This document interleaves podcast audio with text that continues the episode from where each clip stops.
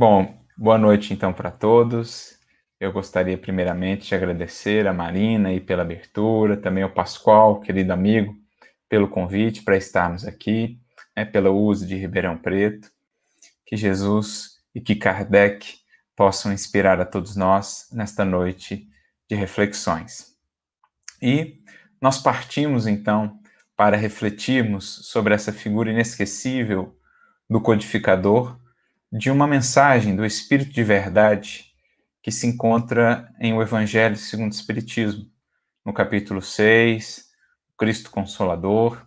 Lá no item 6, nós temos uma das mensagens do Espírito de Verdade que se encontram neste capítulo, e uma frasezinha do Espírito de Verdade, o próprio Mestre, nos chamou a atenção e nos levou então a buscarmos ampliar as nossas reflexões sobre essa figura inesquecível que é Allan Kardec. Diz-nos o Espírito de Verdade: Estou convosco e o meu apóstolo vos instrui. Então, é conferido aí a Kardec esse título de apóstolo. Nesse momento do mês de outubro, em que datas tão importantes, tão significativas, nós rememoramos, é imprescindível voltemos o nosso olhar a esse apóstolo que foi Allan Kardec, para melhor aprendermos com a sua vida, com a sua obra, trazendo todas essas luzes que ele nos legou, para que possamos, de fato, desdobrar isso em nossa caminhada, incorporando luz em nosso coração, em nossa consciência, para que ela se irradie também para as vidas ao nosso redor. Então, estamos aí no início de outubro, lembrando há pouco tempo, há poucos dias, o 3 de outubro, que marca o retorno desse apóstolo à existência física. Hoje também um dia muito especial para todos nós espíritas, marcante, o 9 de outubro, é, que, que nos recordamos do chamado Alto de Fé em Barcelona, em que 300 obras espíritas foram ali queimadas né, no processo de perseguição o espiritismo ainda nascente. É, processo esse, o alto de fé, sobre o qual Kardec fala conosco, num artigo muito interessante na Revista Espírita de novembro de 1861, intitulado Resquícios da Idade Média, em que, falando a respeito desse acontecimento, ele nos diz: espíritas de todos os países, e poderíamos acrescentar de todos os tempos, Guardar bem essa data, 9 de outubro de 1861. Ela será marcada nos fastos do Espiritismo, ou seja, na lista de datas, de acontecimentos marcantes do Espiritismo. Que ela seja para vós um dia de festa e não de luto, porque ela representa, ela é a garantia do triunfo próximo da doutrina espírita. Porque, naturalmente, Queimam-se livros, mas não se queimam ideias. Então, mais uma vez, o fogo encontrava o caminho, os passos desse grande missionário, desse apóstolo, como o Espírito de Verdade o chama. Ele que outrora havia sido João, João Hus, ou John Hus, que pela fé, pela renovação da fé, havia se entregado no martírio, queimado numa fogueira em Constança. Mais uma vez, agora o fogo tentava impedi-lo de levar a cabo a tarefa, o compromisso que havia assumido com o grande mestre de todos nós, com a renovação do pensamento, da fé nos campos da humanidade. Mais uma vez o fogo visita, não agora alcançando o seu corpo, alcançando as suas obras, mas de maneira nenhuma, como também da outra vez não foi possível, abafando as suas ideias. Pelo contrário, assim como na fogueira de Constança, na fogueira do alto de fé de Barcelona, as ideias desse apóstolo, o seu exemplo, o seu testemunho, só foram amplificados e irradiados ainda a maiores distâncias, alcançando mais corações, mais consciências, vencendo tempo, vencendo espaço, para que se faça realmente uma luz renovada para a humanidade terrestre. É deste espírito que estamos a falar, um apóstolo assim nomeado, pelo próprio Mestre, o Espírito de Verdade, que foi ter em Paris o seu grande campo de ação, de atuação em prol do Evangelho redivivo, ou do Consolador prometido que, por meio de suas mãos, do seu esforço hercúleo, do seu trabalho incansável, pôde fincar raízes na terra, no tempo, preparando o porvir da humanidade. Ele que nasce em Lyon, apenas nasce por lá, não chegou a viver em Lyon, viveu, na verdade, em Bourg-en-Bresse, ali próximo, né, a nordeste mais ou menos de Lyon, a meio caminho mais ou menos de Genebra. Depois tem a sua experiência com Pestalozzi em Verdun, e não se sabe muito ao certo quando veio ter em Paris, quando se muda efetivamente para Paris. As últimas pesquisas indicam que por volta do final de 1822, início de 1823, aí ele já estava realmente em Paris, portanto, antes dos seus 20 anos, Kardec já fixa ali sua residência, já se coloca ali no seu grande campo de trabalho, onde haveria de anos mais tarde levar adiante essa empreitada grandiosa e tão importante para a renovação do pensamento humano. Aliás, é assim que o benfeitor Emmanuel vai defini-lo. Temos várias mensagens de Emmanuel falando a respeito de Kardec, definindo-o também como o apóstolo. Temos inclusive aquela referência, o mestre, o apóstolo, que está no livro Opinião Espírita, capítulo 2, em que Emmanuel dirá: luminosa coerência entre o mestre e o apóstolo que lhe restaurou a palavra. Luminosa coerência entre Kardec e entre o Cristo, do qual ele era enviado, esse apóstolo, e, portanto, incumbido de trazer de volta à vida, de fazer ressurgir em sua pureza mais original o Evangelho de Jesus. Mas um dos títulos que Emmanuel mais de uma vez dá a Kardec é justamente o de apóstolo da renovação humana. Este que veio no momento muito característico, no momento muito propício da evolução da humanidade, justamente lançando os fundamentos ou avançando no desenvolvimento do grande processo de transição. Com o advento da doutrina espírita, entramos num período, numa fase culminante do processo de transição planetária em que o espiritismo, resgatando o evangelho de Jesus, que é a luz moral, o sol moral da humanidade, há de ser esse grande estimulador, esse grande fermento de renovação e de preparação da nova humanidade. Por isso, vem à frente da doutrina espírita, encabeçando-a, esse apóstolo da renovação humana. Mas para a gente entender melhor Kardec e a sua missão, a gente começa por entender esse título, título de apóstolo, que muitas vezes é associado apenas aos doze primeiros discípulos de Jesus, ao colégio apostólico, Tiago maior, Tiago menor, João, né, Pedro, André e todos os demais, geralmente se pensa que o título de apóstolo cabe somente a esses doze. Mas é preciso fazer uma reflexão mais abrangente, buscando o próprio sentido da palavra e o que ela então quer definir o que ela então quer apresentar. A palavra apóstolo vem do grego apostolé, que deriva do verbo apostelo, que significa literalmente enviar. Então, o apóstolo é aquele que é enviado para transmitir uma mensagem, aquele que é comissionado de uma autoridade para representar alguém em algum lugar, em alguma tarefa, em alguma missão, em alguma realização. É essa a ideia do apóstolo.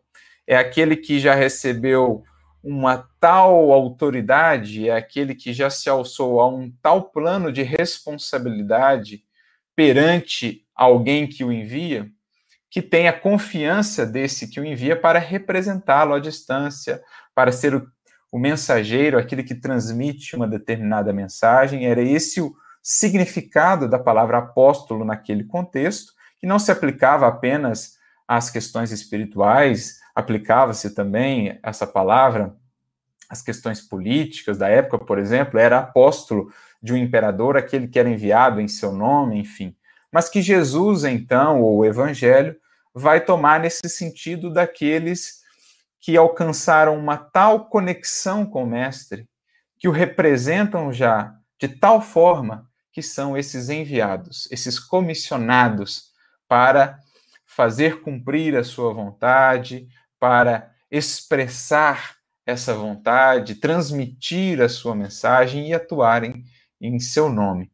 Então, é preciso a gente entender esse contexto mais abrangente que envolve a palavra apóstolo, porque a gente vai entender como ela é aplicada também para além do círculo desses doze, a todos aqueles que se alçaram a um plano de vivência e de testemunho muito significativo. Nós temos um Eurípides Barçanufo, que é um apóstolo da caridade, vamos ter um Leon Denis, que é um apóstolo do Espiritismo, ou seja, esse título vai definir aí um discípulo que está alcançando, ou que alcançou, culminâncias de trabalho, de testemunho, de entrega e de vivência. Porque, afinal de contas, o primeiro título que lá o grupo dos doze recebe, cada um deles, é o título de discípulos. Ao final, depois de mais experientes, de tendo aprendido mais com o Mestre, aprofundado a sua experiência com Cristo e acrisolado os seus valores, a sua fé e a sua virtude, são eles, então, denominados apóstolos. De modo que a gente poderia fazer uma associação aí entre discípulo e apóstolo, entendendo no apóstolo o discípulo que alcança culminâncias.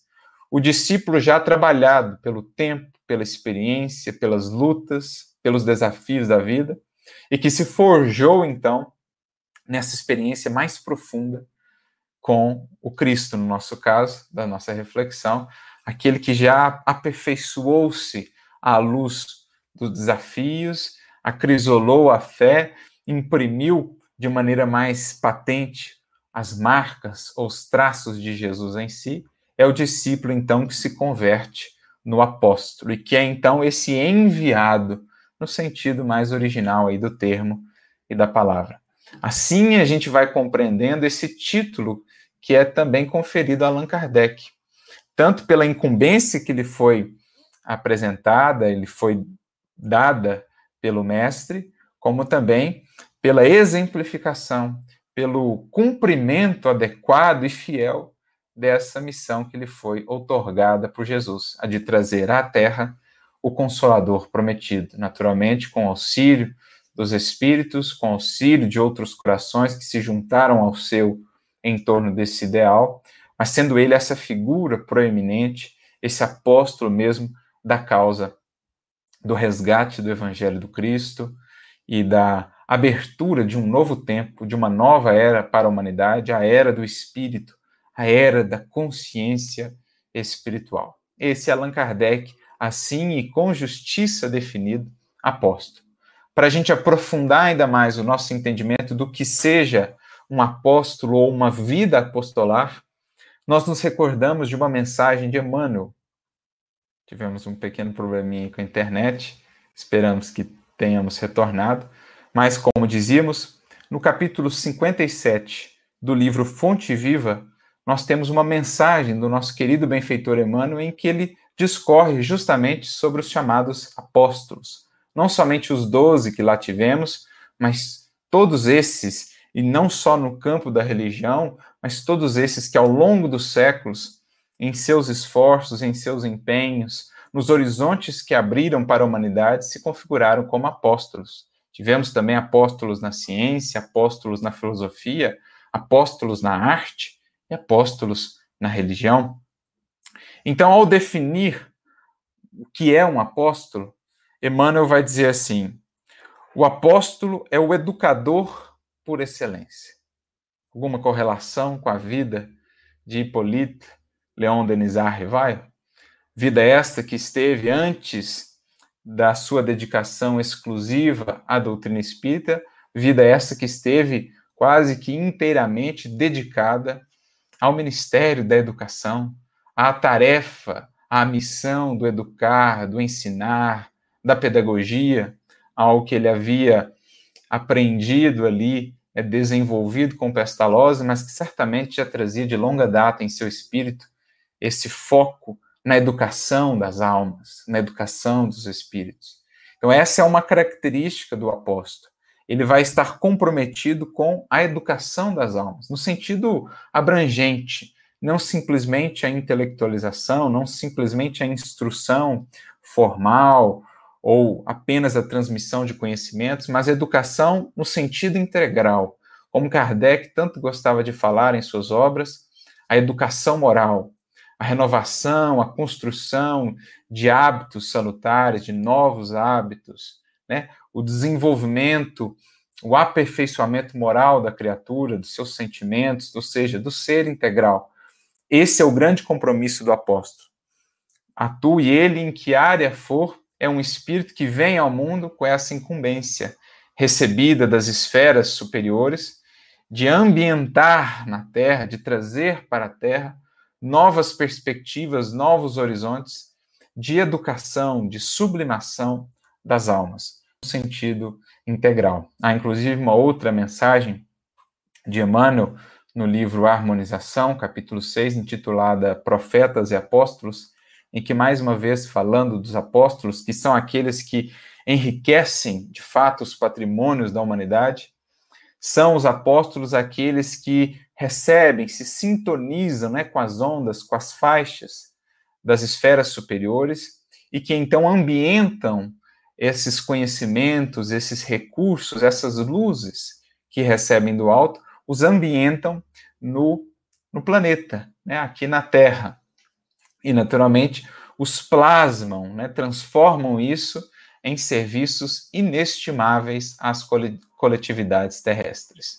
Essa é a definição que Emmanuel nos apresenta também nessa outra mensagem. O apóstolo é aquele que está tão sintonizado com essas esferas mais adiantadas, porque isso já representa aí ganhos seus, conquistas desse espírito ao longo dos séculos, em termos de aprendizado, de testemunho, de vivência, que ele é então essa antena psíquica habilitada a recolher essas ondas, essas faixas vibratórias das esferas superiores e a ambientá-las no planeta Terra, aqui em meio à sociedade, em meio à humanidade. Naturalmente, também plasmando tudo isso na forma de serviço, de realização de algo concreto, não é simplesmente teoria. Então, voltando aqui à Fonte Viva 57, o apóstolo é o educador por excelência.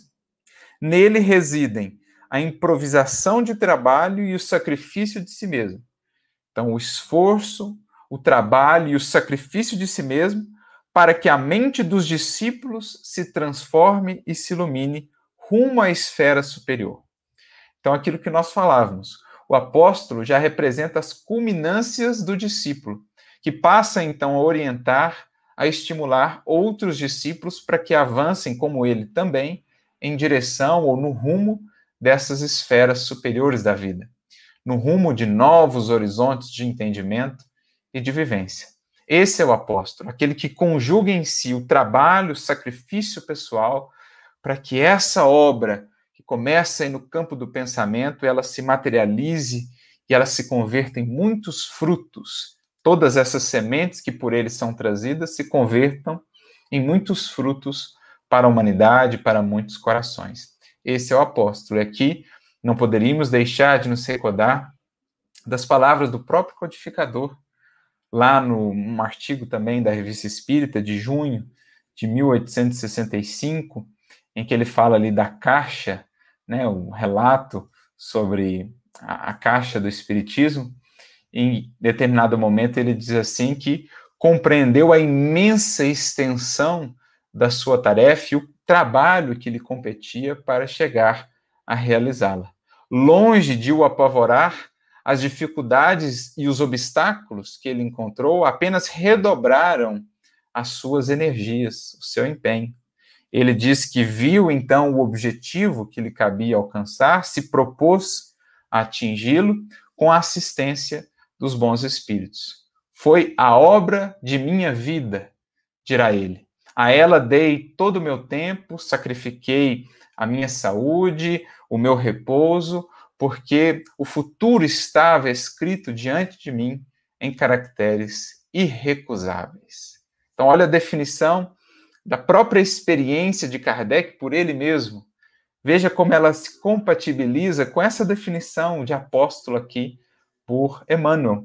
É aquele que sacrificou-se a si mesmo, deu seu tempo, a sua saúde, o seu repouso, quando entendeu, quando captou, percebeu esses horizontes tão mais vastos que se abriam, esse futuro que estava escrito em caracteres irrecusáveis diante de si, e então fez tudo ao seu alcance para que esse futuro pudesse ser trazido como sementes de renovação, como sementes fecundantes para o presente, para o solo dos corações e das consciências.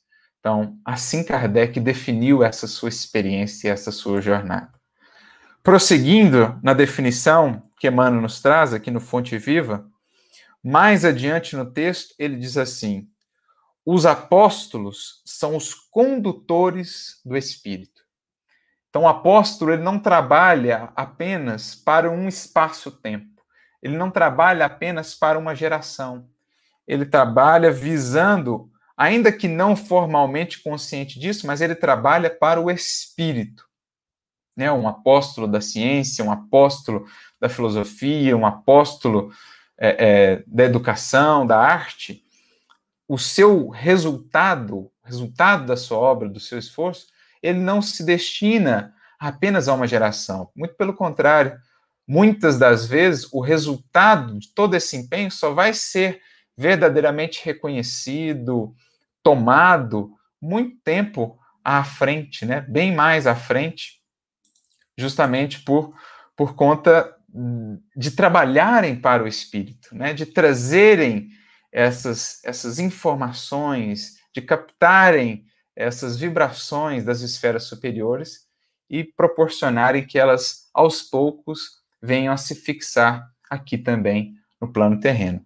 E em especial os apóstolos aí da religiosidade, aqueles que trabalharam a espiritualidade, né, a conexão com o divino ao longo dos séculos, esses, ainda com mais clareza, realmente estão voltados para o transcendente, estão voltados para o espírito imortal e não simplesmente para as personalidades transitórias. É, vislumbram essa sociedade do porvir, vislumbram o mundo espiritual, a conquista realmente da perfeição relativa que nos é possível como o grande objetivo da criatura humana.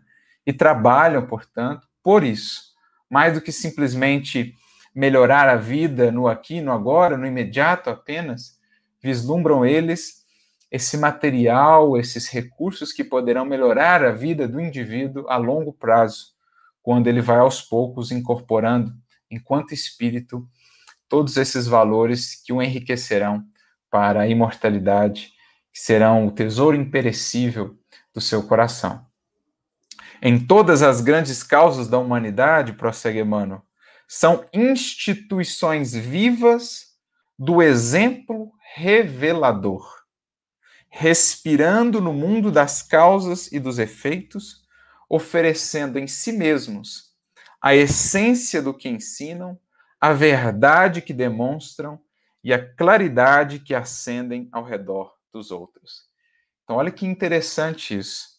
São instituições vivas do exemplo revelador. Aqui nós nos recordamos de uma outra mensagem de irmão X, Humberto de Campos, que está no capítulo 5 do livro é, Doutrina e Escola, em que ele justamente vai nos lembrar essa figura inesquecível de Allan Kardec. E ao final, então, do seu texto, ele vai dizer assim que a sua exemplificação constitui um programa e um símbolo.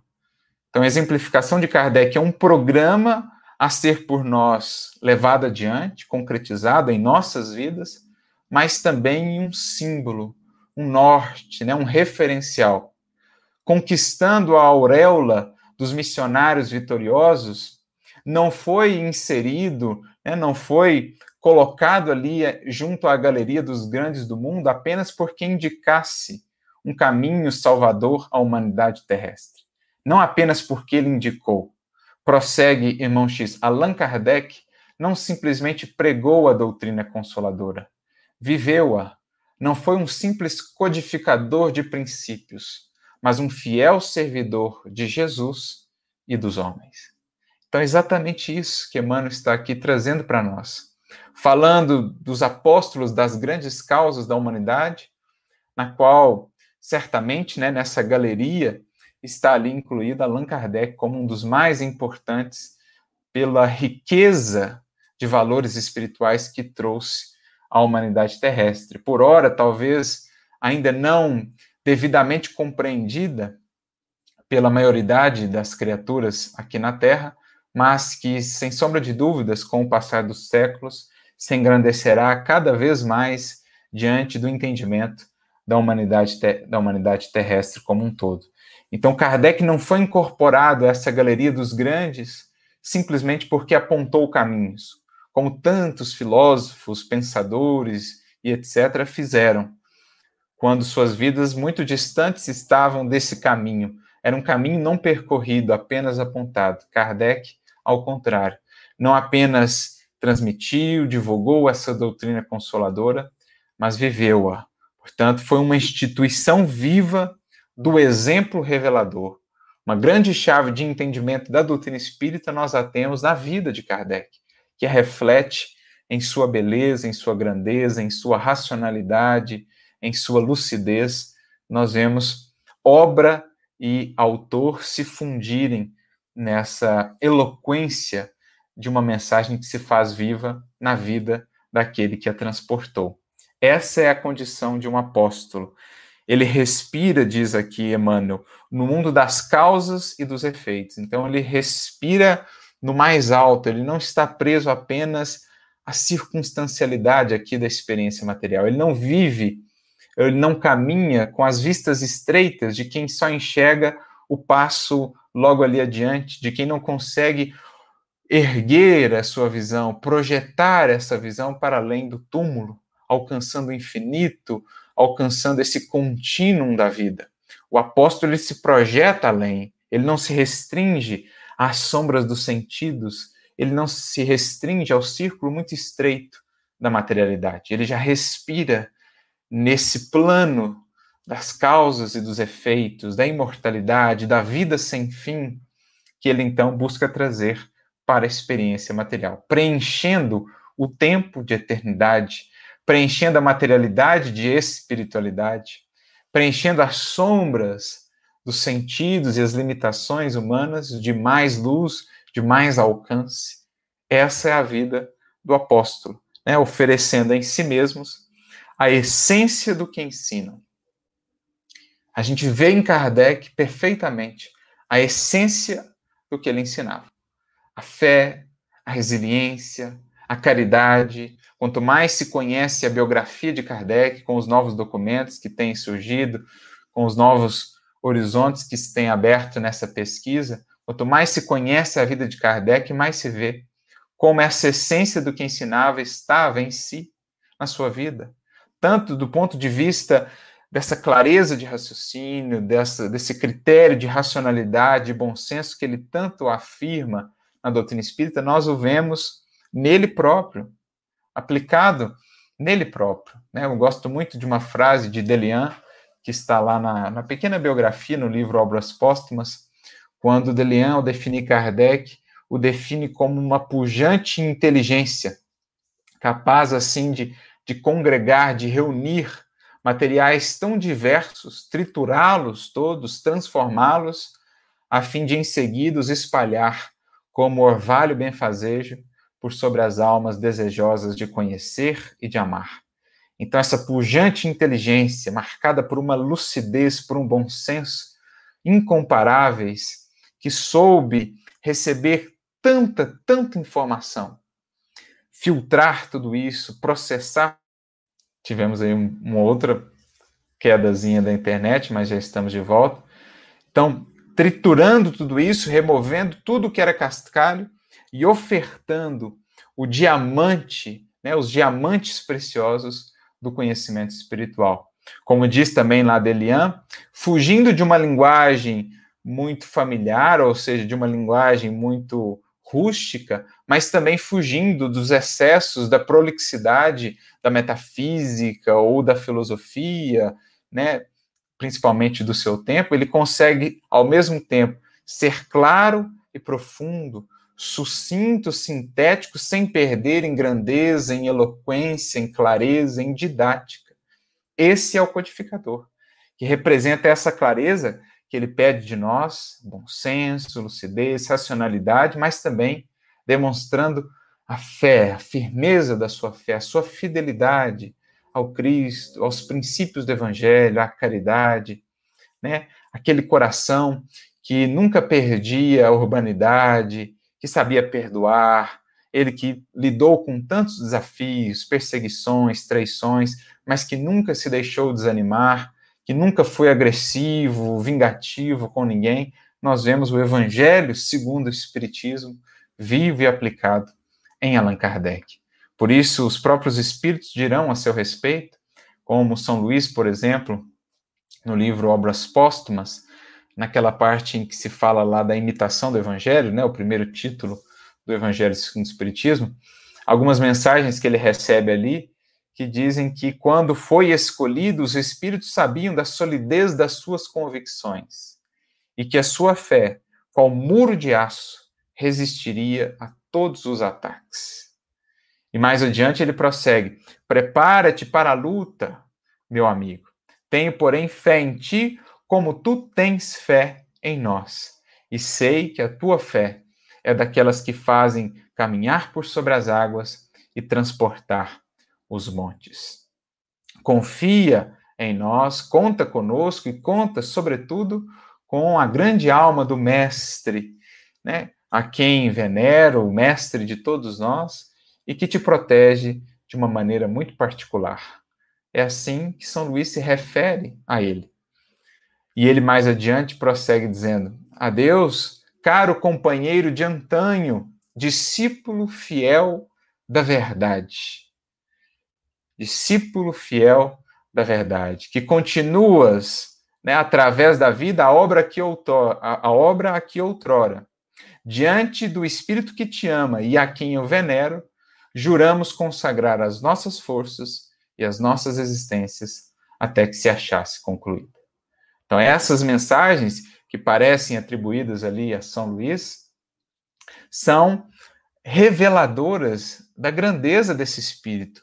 Um espírito efetivamente da falange do espírito de verdade, dos seus braços, um dos seus braços direito aí, encarnado, sendo esse responsável por levar adiante essa tarefa tão grandiosa, tão importante para a humanidade. Por isso, o espírito de verdade a ele se refere como meu apóstolo, que vos instrui. São Luís diria: discípulo fiel da verdade, né? que prossegues em vida a obra aqui outrora, ou seja, fazendo uma referência a esse compromisso antigo. Já ouvimos lá em João Rus, em John Rus, certamente remonta a ainda períodos mais antigos, essa obra com a qual ele se comprometeu diante desse espírito a quem São Luís venerava, desse esse mestre de todos nós, prometeram consagrar as suas forças e as suas existências para que essa obra se achasse concluída. Que obra?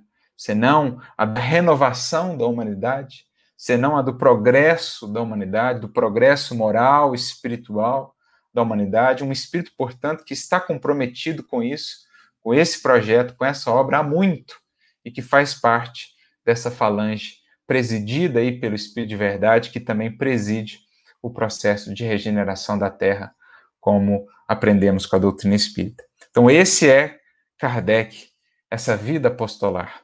Voltando ao texto de Emmanuel, lá no capítulo 57 do livro Fonte Viva, ainda falando sobre os apóstolos, Emmanuel diz: neles surge a equação dos fatos e das ideias, de que se constituem pioneiros e defensores através da doação total de si próprios a benefício de todos. Então, neles se equacionam ideias e fatos. Ou seja, a teoria, o pensamento, os projetos e a concretização. O tornar aquilo um fato, algo realizável, algo concreto. Então, ele consegue, o apóstolo, equacionar isso em sua vida constituindo-se por isso mesmo, muitas vezes, uh, um pioneiro, aquele que abre caminhos, aquele que abre novos horizontes e um defensor também, porque ele, mais do que os que virão depois, tem de lidar com muitas e muitas resistências. O próprio Kardec dirá: o batismo de toda grande ideia é o da perseguição. Perseguição essa que será tanto mais enfática, tanto mais arraigada, quanto mais grandiosa for essa ideia. Porque então seus adversários pressentem o poder transformador dessa ideia. Por isso, os que vão à frente, os apóstolos que abrem caminhos, são também esses muros de aço, os defensores que resistem a esses choques iniciais para entregarem então aos seus seguidores um caminho mais pavimentado para que possam dar continuidade à obra. Assim foi ao tempo de Jesus com os seus primeiros apóstolos, foram aqueles quase todos martirizados que com o seu testemunho, com a sua fé, com a sua entrega, abriram os caminhos, as consciências e os corações para o cristianismo, para a mensagem da Boa Nova, apesar de tão intensas perseguições por tanto tempo. Mas foram eles que pavimentaram esses caminhos da mensagem de Jesus até os nossos tempos e certamente para todos os séculos por vindouros da humanidade terrestre, em que o evangelho do Cristo será esse norte, essa luz, esse farol. E Kardec vinha então justamente restaurar essa mensagem né? trazer nova vida, o evangelho redivivo, preparando essa culminância do processo evolutivo que agora nós vivemos com o fim de um ciclo, fim de um tempo, para a abertura de um novo tempo, de uma nova era da qual Kardec se faz apóstolo. Apóstolo da nova era é também um título a ele conferido por Humberto de Campos, por irmão X com a total doação de si próprios, como nós já mencionamos nas próprias palavras de Kardec. A ela dei todo o meu tempo, foi a obra de minha vida, sacrifiquei o meu repouso, a minha saúde, porque o futuro estava escrito diante de mim em caracteres irrecusáveis. Prosseguindo mais adiante um pouco, Emmanuel diz: representando em si o fermento espiritual que leva da massa do progresso e do aprimoramento então, representam os apóstolos o fermento espiritual, o pouquinho ali, um indivíduo às vezes, que se faz, né, todo um processo de desenvolvimento que com o tempo ganha dimensão, ganha alcance, ganha impacto. Você põe uma medida de fermentozinho, ela é suficiente para fazer com que a massa inteira cresça. Já dizia Jesus, também o apóstolo Paulo, um pouco de fermento leva da massa toda. Daí o entendemos como que às vezes uma vida, um coração é responsável por todo um movimento que ganha dimensão e força com o tempo, movimento de renovação, de novos horizontes, de progresso da humanidade. Né? Kardec um exemplo desse para nós. E então Emmanuel conclui mais à frente. Neles, os apóstolos, estão condensadas a demonstração positiva do bem para o mundo, a possibilidade de atuação para os espíritos superiores e a fonte de benefícios imperecíveis para a humanidade inteira. Então, eles conseguem congregar esses três fatores: a demonstração positiva do bem para o mundo, eles tornam o bem mais claro, o bem mais real, mais fácil de ser discernido, compreendido e, portanto, aplicado. Eles são ou aumentam essa possibilidade de atuação para os espíritos superiores, é o que a gente já definiu a partir daquela outra mensagem de Emmanuel que citávamos, são como que antenas psíquicas que conseguem captar essas ondas das esferas superiores, ondas inspirativas, e então traduzi-las, trazê-las para os panoramas humanos, terrestres, e por fim se convertem por isso mesmo em fonte de benefícios imperecíveis para a humanidade inteira. Porque ficamos a pensar quantos benefícios já não espraiou, espalhou a doutrina espírita. Quanto progresso, quanta luz, quanto conhecimento, quanto consolo, quanta esperança, quanto estímulo, quanta fé são benefícios que não se perdem, ao contrário, somente se multiplicam. Porque provém de uma fonte inesgotável, provém do coração daquele que é na terra o grande manancial de todo o progresso das, das coletividades terrestres, que é Jesus, o sumo representante do Criador em nosso planeta, o governador espiritual de nosso orbe. Como Kardec apóstolo do Mestre e assim expressa com tanta fidelidade a sua obra, a tarefa que lhe foi delegada, essa fonte jamais se esgotará, pelo contrário, apenas multiplicará mais e mais esses benefícios, esses, esses ganhos, essas bênçãos imperecíveis que têm sido distribuídas fartamente aos corações e à humanidade. Essa é a descrição de um apóstolo, por Emmanuel, para que possamos entender melhor o que o Espírito de verdade quis nos dizer com aquela simples frase: Estou convosco e o meu apóstolo vos instrui. Ora, o apóstolo é o enviado, é o que representa aquele que o envia. Então, Jesus volta à convivência humana, se faz mais presente junto de nós, por meio de Allan Kardec, o apóstolo que o representa, o apóstolo que equacionou ideias e fatos, a demonstração positiva do bem, a possibilidade de atuação do alto e essa fonte imperecível de benefícios para a humanidade.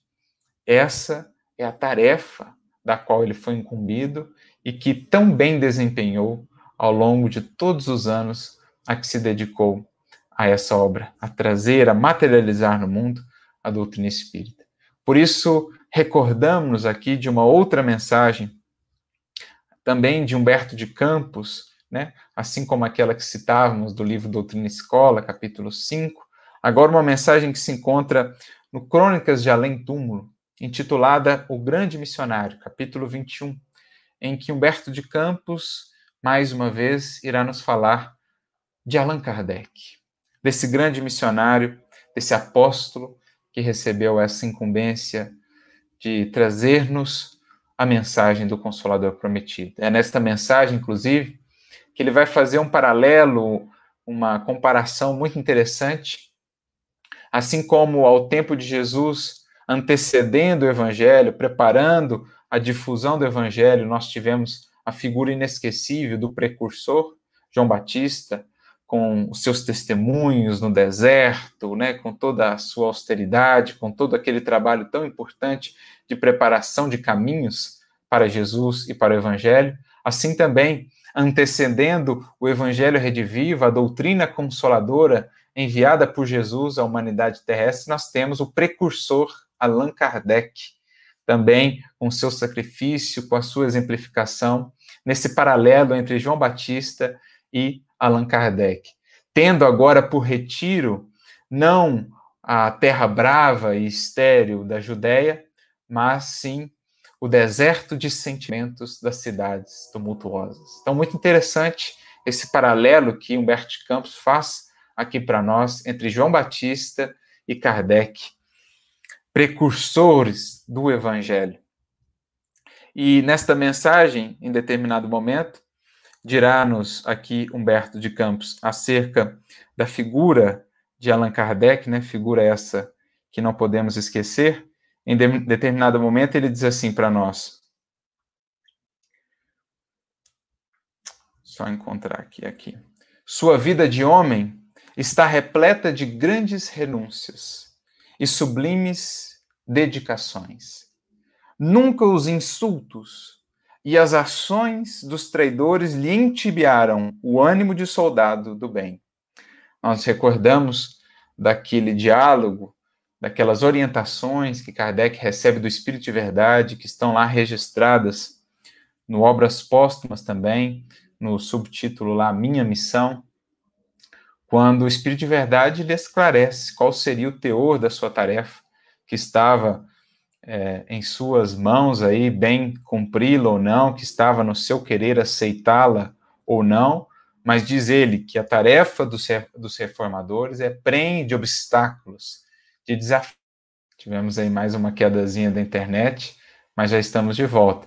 Então, retomando lá, o Espírito de Verdade lhe diz, né, que não lhe bastaria publicar obras e descansar, pelo contrário, teria de se expor, lidaria com perseguições, com traições, com incompreensões, vai descrevendo, vai descrevendo o teor bem difícil da tarefa que lhe competia.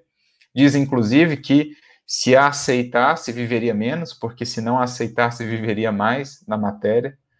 Mas, depois de tudo isso, Kardec se coloca então como servidor, roga auxílio ao alto para que pudesse levar adiante essa tarefa e a fez com todo o denodo, com todo o valor, com todos os méritos. E é interessante que o próprio Kardec depois acrescenta uma nota, dez anos mais tarde, mais de dez anos depois, em 1867, uma nota acerca dessa previsão do Espírito de Verdade acerca da sua tarefa. E ele diz: olha, tudo o que ele afirmou para mim, tudo que ele descreveu ali, de fato aconteceu. Eu experienciei as calúnias, os ataques, as traições, as incompreensões, as dificuldades sem conta, materiais e espirituais, mas ele diz também que nunca o auxílio do alto lhe faltou. E que por isso mesmo em nenhum momento desanimou, se abateu, pelo contrário, ganhava mais e mais forças. E ele diz que estaria sendo injusto se dissesse que houve ali uma equiparação entre o mal com que teve que lidar e o bem que acabou recebendo. Porque o bem foi imensamente maior, o bem moral, a satisfação do dever cumprido. Por isso, tudo aquilo que ele passou foram simples arranhões de diante de tudo aquilo que pôde ser feito, pôde ser realizado e a consciência é, tranquila que essa tarefa então lhe proporcionava. Então é isso. Nunca os insultos e as ações dos traidores lhe entibiaram o ânimo de soldado do bem. Os espinhos das estradas do mundo não lhe trucidaram o coração, temperado no aço da energia espiritual e no ouro das convicções sadias que lhe povoaram toda a existência. Olha que bonito isso. Coração temperado no aço da energia espiritual e no ouro das convicções sadias que lhe povoaram toda a existência. Lembra lá a palavra de São Luís para ele? A tua fé qual muro de aço. Sabíamos da solidez das tuas convicções. Esse é Allan Kardec, um coração temperado e trazendo já em si muita riqueza, o ouro das convicções sadias. É, me recordo, inclusive, de um outro relato de Humberto Campos, que está no livro Cartas e Crônicas, capítulo 28, em que ele fala das preparações ali da encarnação de Kardec, inclusive de um contato dele com Napoleão, que já estava encarnado, que tinha uma tarefa preparatória, e conta-se então de uma reunião no mundo espiritual em que estavam ali presentes vários espíritos, artistas, pensadores, filósofos, né, espíritos luminosos, outros de é, mediana hierarquia, acompanhando né, esse processo. E um dos espíritos que desce, então, das mais elevadas esferas era justamente Kardec, que se preparava para reencarnar. Essa reunião se dá no finalzinho do século XVIII. E conta-se, então, que ele trazia uma tiara espiritual. É interessante essa tiara espiritual, né? essa expressão de ouro aí na sua, né? de uma coroa na sua cabeça fazendo uma referência aqui esse ouro das convicções sadias ou da autoridade moral já conquistada por esse espírito, né, que era ali na reunião um dos mais belos, um, um dos que mais se destacava. O que nos recorda, inclusive, de uma passagem muito interessante que está no Obras Póstumas, chamada é, Minha Tiara Espiritual, em que Kardec fala ali de uma experiência com uma, uma médium, na verdade, uma irmã que tinha dupla vista, que falou que via em Kardec uma tiara espiritual. Muito interessante o diálogo e as considerações que ele e ela travam ali. Então é isso, é esse ouro, né? Já da, da auréola das conquistas morais, esse ouro já da, dos valores espirituais que ele trazia consigo. Prosseguindo aqui, Humberto de Campos diz: recordando a beleza perfeita dos planos intangíveis que vinha de deixar para cumprir na terra a mais elevada das obrigações de um missionário, sob as vistas amoráveis de Jesus, Allan Kardec fez de sua vida um edifício de exemplos enobrecedores. Então, olha, recordando os planos de onde ele vinha, planos elevadíssimos, que deixava para cumprir essa que é das mais elevadas obrigações, sob as vistas de Jesus, Kardec fez da sua vida um edifício de exemplos enobrecedores. O apóstolo, aquele que conjuga ideias com fatos, com atos na vida, segundo a definição de Emmanuel.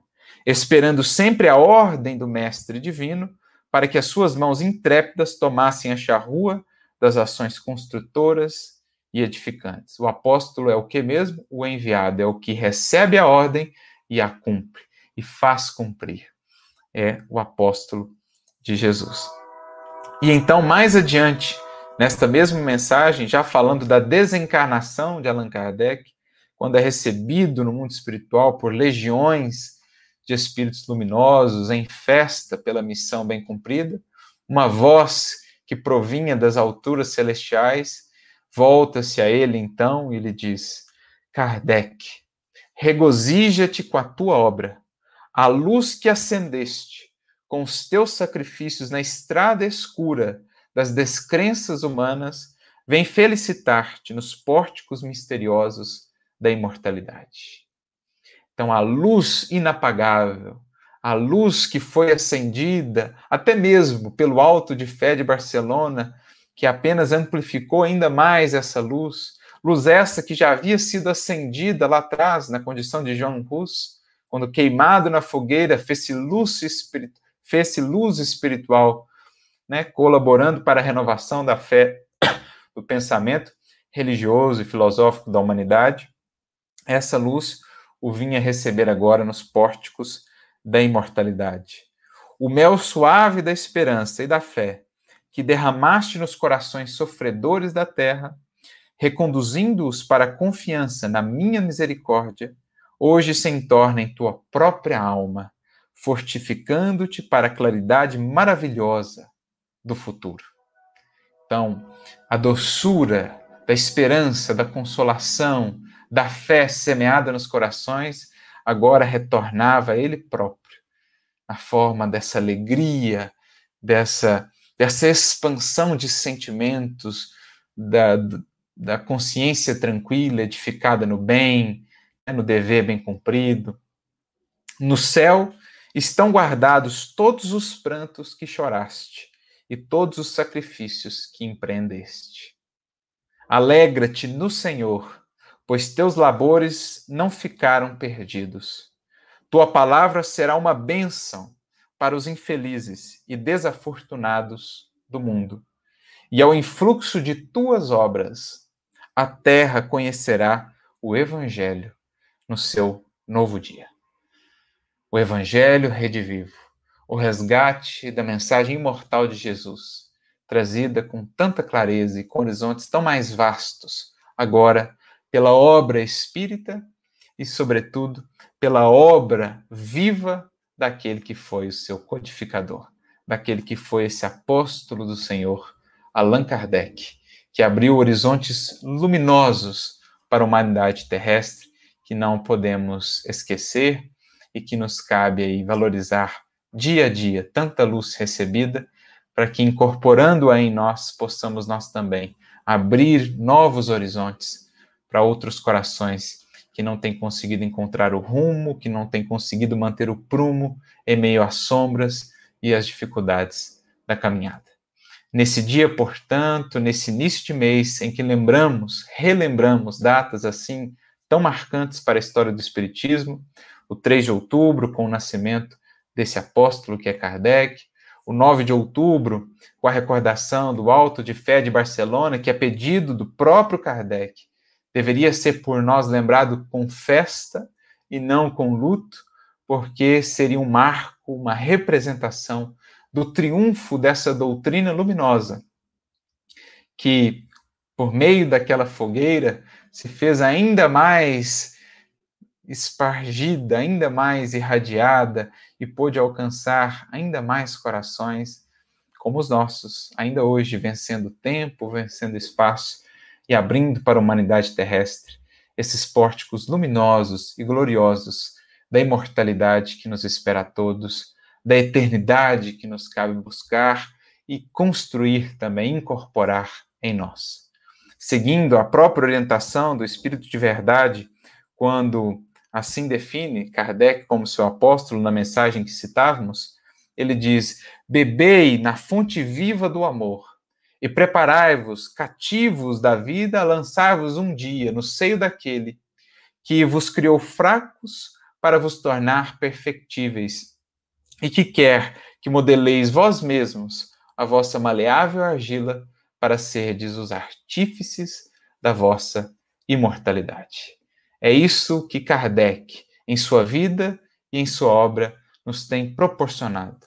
O entendimento desse grande processo de evolução, belíssimo, magnífico, assim estabelecido pelo Criador, que nos dá todos os recursos que, por meio do Cristo, do Evangelho, nos deu a luz maior de que precisamos para nos guiar nessa caminhada, mas que espera de nós, ou que nos deu essa dádiva, essa oportunidade de sermos os artífices de nossa própria imortalidade a partir dos esforços diários e constantes na construção de nós mesmos, enquanto espíritos imortais, enquanto herdeiros e filhos de nosso Pai Criador, destinados à glória da criação.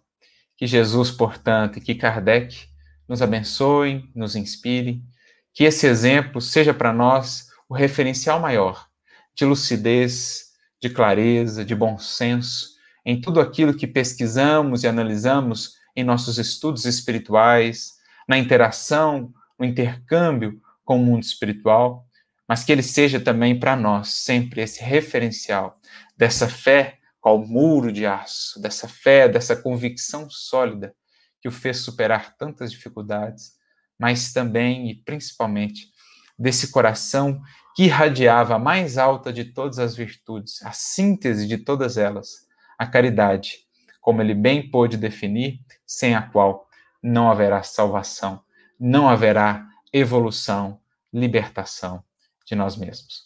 Um fraterno abraço para todos, uma muita luz na caminhada, que Jesus e que Kardec sigam sempre conosco.